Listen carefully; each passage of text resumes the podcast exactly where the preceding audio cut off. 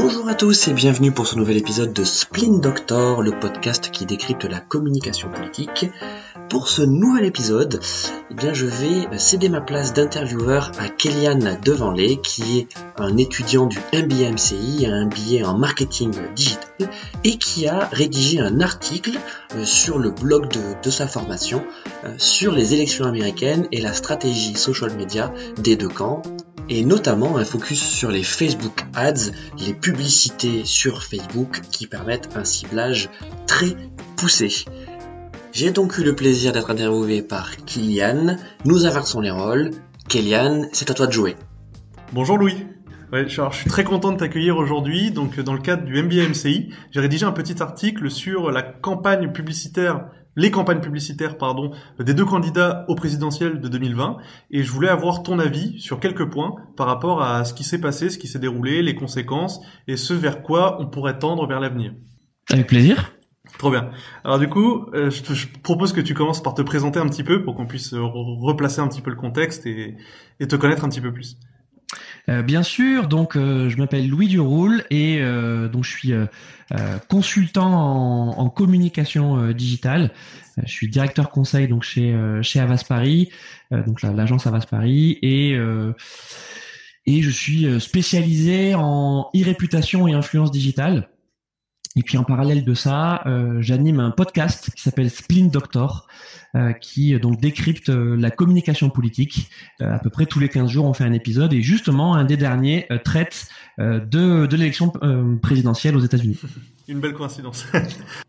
Alors, première petite question pour cibler, pour resituer un petit peu le contexte de cette élection, avec le scandale qui a eu en 2016, le scandale, le scandale Cambridge Analytica. Quelle est ta vision vis-à-vis -vis de ça, et est-ce que tu penses que nous sommes à l'abri pour l'avenir? Euh, c'est une, une, très bonne question euh, et d'ailleurs euh, c'est une question qu'on s'est posée euh, juste avant, donc le, le, on va dire la dernière ligne droite de, de, de l'élection US. C'est est-ce qu'on a tiré toutes les leçons déjà de, de, de, la précédente campagne Clinton-Trump, mhm. parce que là aussi les réseaux sociaux, déjà à ce moment-là les réseaux sociaux avaient été clés, et évidemment le scandale Cambridge Analytica. En fait, revenons, sans refaire l'histoire de, de Cambridge Analytica, mais revenons en gros sur, sur, le, sur le point qui, qui est au cœur de cette histoire. C'est la data. C'est ça. C'est la data. C'est euh, où tu trouves la data, comment tu l'exploites, euh, et ensuite, quel résultat attendu, quel impact ça, ça a. Et Cambridge Analytica, c'est en fait le fait que euh, tu aies réussi à avoir des informations sur des prospects, sur euh, euh, sur des, des, des cibles mm. euh, auxquelles tu vas envoyer hein, tes, tes publicités donc ciblées, du contenu qui va matcher avec ce que tu penses être leur, leurs idées. Et en fait, tu, tu sais que ce sont leurs idées parce que tu as tellement d'infos à leur sujet sur leur mode de vie, leur hobby euh, et parfois même aussi déjà leurs, leurs opinions politiques que, enfin, voilà, c'est, quand on dit que la data c'est l'or noir, euh, c'est, exactement ça. Donc, en fait, c'est technologiquement euh, possible dès, déjà dès aujourd'hui. Hein, c'est pas de la science-fiction, hein, c'est, déjà le cas. Où on place le curseur de l'éthique. et, donc, pour en revenir à aujourd'hui, euh, on se rend compte sur les réseaux sociaux et d'ailleurs. c'est le thème d'un documentaire que j'invite tout le monde à voir euh, qui, qui, s'appelle euh, Derrière nos, écrans de fumée euh, sur Netflix. j'ai plus le nom, j'ai plus le nom en anglais. Moi non plus, je l'ai en français. et qui, alors, qui est à l'américaine, hein, qui est réalisé à l'américaine, donc il y a une partie voilà très très anxiogène. la première partie qui je trouve la plus intéressante, c'est des anciens donc GAFAM, notamment quelqu'un de chez Facebook, quelqu'un de chez, chez Google, qui explique les les virages pris par, euh, par ces plateformes en ayant pleinement conscience de l'impact que ça allait avoir sur le sur les sociétés. Et donc dans l'élection américaine mais c'est le cas c'est le cas dans dans toutes les campagnes politiques et, je veux dire d'une façon générale dans la communication euh, euh, politique c'est qu'en gros on est tous dans des couloirs de nage on est tous enfermés dans nos fils d'actualité dans des algorithmes qui nous poussent du contenu entre guillemets qu'on aime qui nous intéresse et qui est basé sur de, de l'analyse systémique, euh, algorithmique, automatique, robotique. Ouais, carrément, ouais. Mais du coup, qu'est-ce que tu penses vraiment, tu vois, d'un point de vue peut-être un peu, peut-être pas philosophique, mais d'un point de vue, en prenant un peu de recul, qu'est-ce que tu penses de l'utilisation vraiment des social media dans un cadre politique? Est-ce que tu penses pas que c'est peut-être un petit peu, sachant que justement on connaît, on a énormément de données sur, sur les utilisateurs, est-ce que tu penses pas que c'est un petit peu obscurcir la, la liberté des individus en leur donnant un petit peu quoi penser en fonction des tendances qu'ils ont déjà de base euh, je, je, comprends bien la question, mais, mais je, vais, je vais y répondre différemment. Euh, en fait, on, cette question, elle vient, euh, elle vient en, choc frontal avec le libre arbitre. C'est ça en fait. En fait, le, le, la question philosophique, sociétale qu'on a, qu'on a derrière tout ça, c'est de se dire, ben, pourquoi on l'interdirait? Parce que chacun est libre, un, de penser ce qu'il veut, mm. et ensuite, deux, euh, de, de pouvoir se prémunir, se défendre, d'avoir sa capacité de, de, de, réflexion propre à des informations qu'il euh, qu'il reçoit. Ça c'est ça c'est le c'est le constat qu'on a tous. C'est très occidental comme euh, comme mode de pensée, mais c'est ce qu'on c'est ce qu'on c'est ce qu'on croit. Sauf que on se rend compte, mais on parle des réseaux sociaux, mais je veux dire d'une façon générale dans le monde digital, on est connecté en permanence. On est en permanence derrière nos écrans. C'est pour ça que c'était pas mal, le, titre français est pas mal derrière nos écrans de fumée. Euh, on est derrière nos smartphones, derrière nos ordinateurs. On est tout le temps en train de consommer de l'information. Sauf que c'est quoi l'information? En fait, c'est ça la question. Qu'est-ce qu'on peut véritablement appeler de l'information? Quand on reçoit au même endroit, donc c'est-à-dire sur le même fil d'actualité, des informations, encore une fois, je mets entre guillemets, de la part de ses proches, de ses amis, euh, de d'influenceurs que l'on suit, de marques, de partis politiques, mais des groupes auxquels on appartient, au même endroit. Tout ça appartient au même endroit et est traité par le même algorithme. Et en fait, elle est là la faille. C'est que si tu prends comme donnée euh, de base l'interaction, c'est-à-dire que euh, l'algorithme de Facebook, enfin de, tous les réseaux sociaux, mais on parle de, Facebook ici puisque c'est le, plus connu et c'est le plus compréhensible, parce que je vais cliquer sur une vidéo euh, de foot, par exemple, hein, voilà, je, regarde un but de Lionel Messi, l'algorithme va dire tiens, il a cliqué sur cette vidéo, il a liké cette vidéo, il a commenté cette vidéo, donc, donc, soit le contenu lui a plu, soit la source lui a plu, soit les deux. Qu'est-ce que va faire l'algorithme? L'algorithme va bonifier la source en disant mais tiens, puisqu'il a interagi avec du contenu venant de cette source, donc de, ce compte ou de cette page, je vais lui proposer d'autres contenus à l'avenir. Et si c'est le contenu, donc thématique football, eh bien, je vais potentiellement lui pousser davantage de contenus similaires, c'est-à-dire émanant de, de, comptes similaires. Eh bien, la politique, c'est exactement la même chose. C'est comme ça qu'on s'enferme. Et, en fait, il n'y a pas de travail de conviction sur les réseaux sociaux. Il n'y a pas de débat, il n'y a pas d'échange. C'est faux. C'est faux. Oui, c'est chacun dans le biais de confirmation. Chacun cherche à confirmer ce qu'il pensait déjà de base. Chacun est dans son couloir de nage parce que il n'a pas accès, ou en tout cas spontanément, sans en faire la recherche, lui. Et là, on en, on on en revient au libre arbitre. Il n'a pas la démarche, on n'a pas la démarche d'aller chercher autre chose. On est passif. c'est ça, c'est ça l'attitude. C'est que le, web 3.0, c'est un web où on est passif. Euh, le web 2.0, c'était, euh, je dis c'était, j'en parle au passé. Bon, voilà, j'espère que j'espère que tu m'en voudras pas. C'était euh, une infinité de possibilités, une infinité de possibilités avec l'internaute en tant que moteur. Je fais une recherche et je me déplace. Je me déplace pour faire cette recherche-là. Web 3.0, je ne bouge pas je ne bouge pas, et c'est le contenu qui vient à moi. Et donc devant moi, en fait, j'ai des flux, des flux de contenu, des flux d'informations que je consomme. Hmm. Qui a le pouvoir dans ce monde-là? L'algorithme. L'algorithme, oui, mais la source, le créateur de contenu. Et, le créateur de contenu va tout faire pour exploiter l'algorithme euh, à son, euh, à son, euh, dans son intérêt, pour que il puisse diffuser son contenu à ses cibles. Et c'est là où le paid et donc le, le, le, les ads ont tellement d'importance, puisque les publicités te garantissent, te garantissent de pouvoir atteindre avec une précision inouïe et inédite dans l'histoire de l'humanité les personnes que tu souhaites atteindre avec ton contenu. Ah bah carrément, bah, c'est une transition parfaite, tu m'as tu m'as même pas laissé la faire. C'est en gros, je voulais avoir ton avis maintenant sur euh, qu'est-ce que tu as pensé de la stratégie de contenu des deux candidats? Et pour toi, quelle a été la meilleure? C'est vraiment enfin quelle a été la meilleure, c'est peut-être un peu un peu gros à dire mais quelle a été la plus pertinente par rapport à l'audience qui était ciblée? Donc si on prend de manière grossière républicain et démocrate. Oui, euh, alors euh, évidemment, on va on va faire à partir des échantillons. Euh, Trump a, renouvelé dans cette campagne, les mêmes recettes qu'il avait portées au succès en, en, 2014. Euh, comment? En 2016, pardon.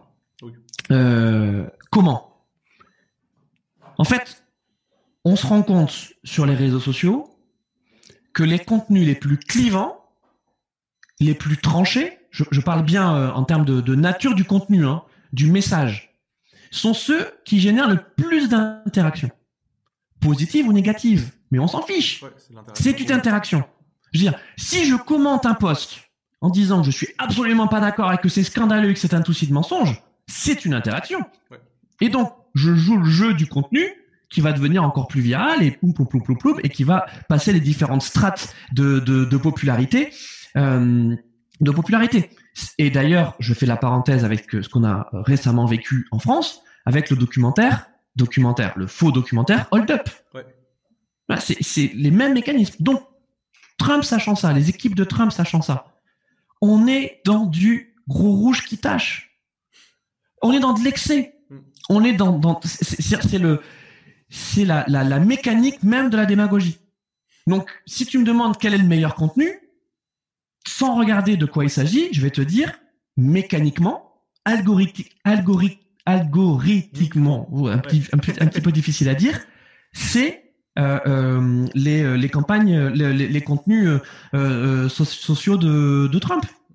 Parce que on est, mais c'est hyper simple. Enfin, toi, c'est euh, c'est de la fake news, euh, c'est de l'interpellation, euh, c'est toujours dans de l'émotionnel. Tu vois, ça va être voilà, Mitch a perdu son job à cause de. Alors, je parle de la précédente campagne, mais c'était il a perdu son job à, cause de l'administration Obama. tu vois, c'est poum poum poum. Bah bien sûr, Mitch, il ressemble à, il ressemble à um, au, au, prospect, au cible. Donc tout le monde s'identifie à Mitch.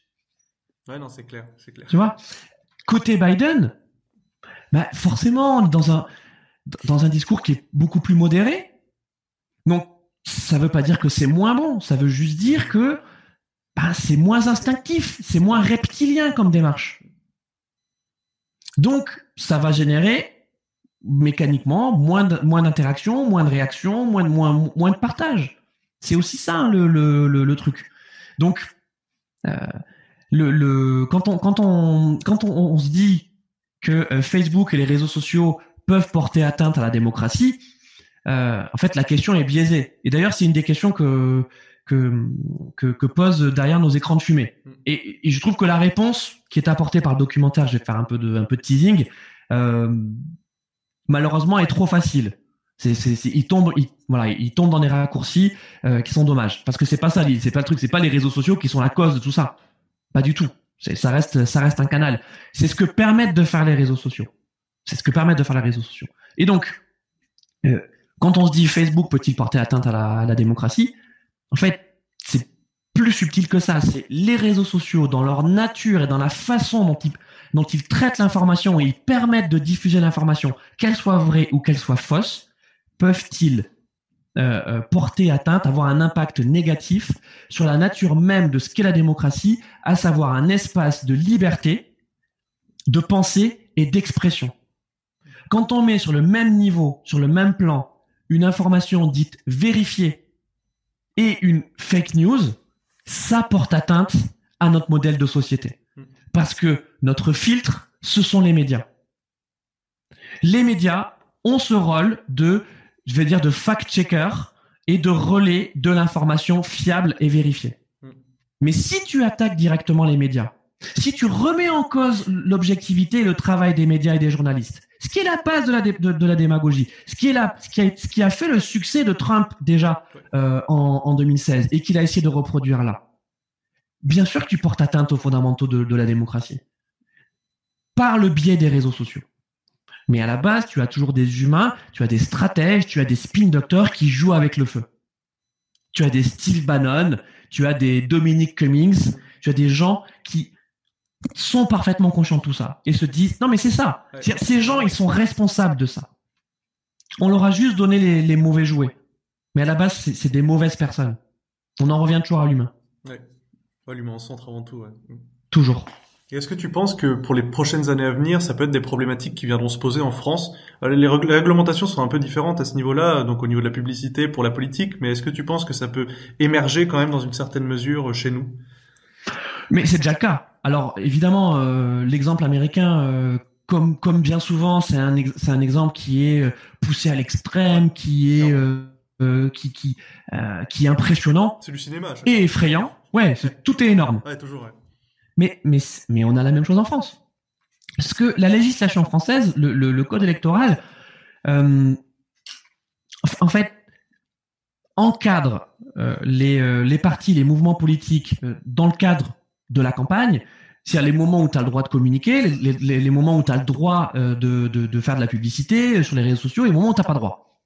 Voilà. Mais c'est pas uniquement sur les réseaux, c'est d'une façon générale. Les moments, il y a des moments bien définis de communication, euh, des montants aussi euh, encadrés, ce qui n'était pas le cas aux États-Unis. Je sais pas si vous avez vu, il faut absolument voir cette infographie, peut-être que tu pourras la mettre en lien, qui montre les montants, l'évolution des, des, montants dépensés, tout candidat confondu, à chaque élection américaine. Je crois que là, on était à plus de 10 milliards.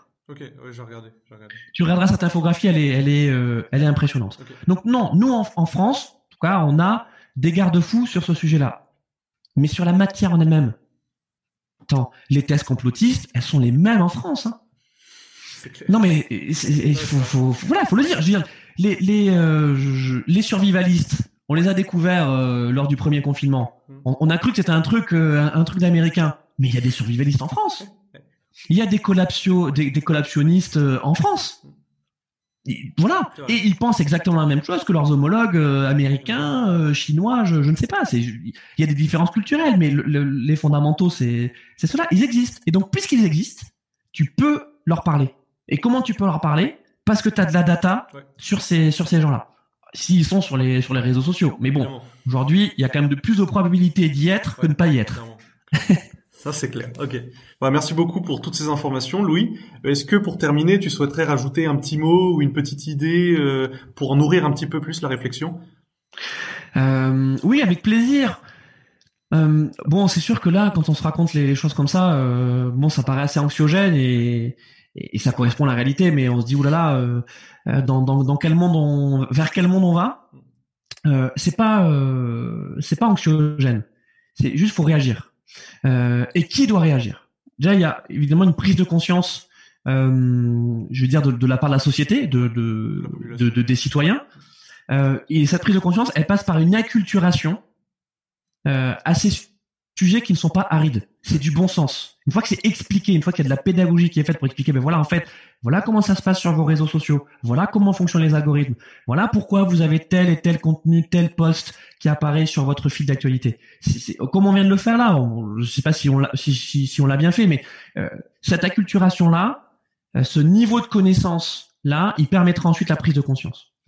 Et la prise de conscience, elle est également des gouvernants, bien sûr, des gouvernements, bien sûr, parce que ce sont eux qui légifèrent, qui réglementent, donc qui peuvent imposer aux plateformes de prendre les décisions qui s'imposent, mais également des plateformes en elles-mêmes. Et en ce sens-là, je veux pas défendre les plateformes, mais je veux quand même saluer les avancées euh, en ce sens de la part des, plateformes. Euh, Twitter, notamment, donc pendant l'élection américaine, euh, donc avec son, système de vérification des, des tweets. Donc notamment, on voit un certain nombre de tweets de Trump. Donc lorsque Trump a annoncé euh, qu'il avait gagné euh, plusieurs fois, à chaque fois il y avait une mention de la part de Twitter qui dit attention cette information n'a pas n'a pas été vérifiée.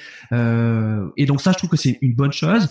Facebook également donc euh, améliore son algorithme pour que les les posts émis par des médias vérifiés, donc des sources vérifiées, puissent euh, avoir une bonification pour s'afficher davantage sur les fils d'actualité euh, de, de, de, des gens. Donc euh, voilà, aujourd'hui forcément tu as la page du Monde qui va être sur le même plan que je sais pas la page du Burger King de ton de, ta rue. Bah, peut-être que ça serait pas mal de bonifier la page du Monde de façon à ce que ben, si tu as une annonce, voilà, troisième confinement ou vaccin, ben, ça vienne pas se noyer au milieu de toutes les autres de toutes les autres actus. Mais ça, techniquement, c'est hyper compliqué. Ça veut dire que euh, la moindre chose que tu changes dans ton algorithme, derrière, ça a des répercussions sur, euh, sur, sur tout le reste. Donc, tu joues à l'apprenti sorcier en permanence.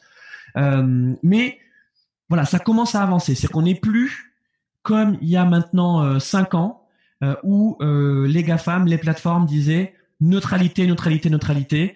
en fait, nous, on n'est pas responsables. Ce sont les utilisateurs qui sont responsables. Aujourd'hui, on n'est plus du tout dans ce discours-là, et je trouve que c'est à saluer. Alors, cinq ans, c'est beaucoup. Euh, à l'échelle du web, c'est beaucoup, mais à l'échelle d'une société, c'est quand même peu. Et donc, on est dans une société qui change très très vite, euh, en, en, très peu de temps, euh, et, euh, et, et, et, les, comment je peux dire ça, les, les forces vives de ce changement, c'est nous. Donc, euh, c'est peut-être un message à, à faire passer. c'est mobilisons-nous, non pas pour bloquer le système et, et faire la révolution. Non, non, c'est mobilisons-nous parce que ces sujets sont structurants pour notre avenir et celui de nos enfants. C'est presque un slogan politique. C'est presque un slogan politique. Merci à toi, Louis, c'était vraiment cool. Merci, Cléliane. Je te souhaite une bonne soirée. À bientôt. Salut. Salut.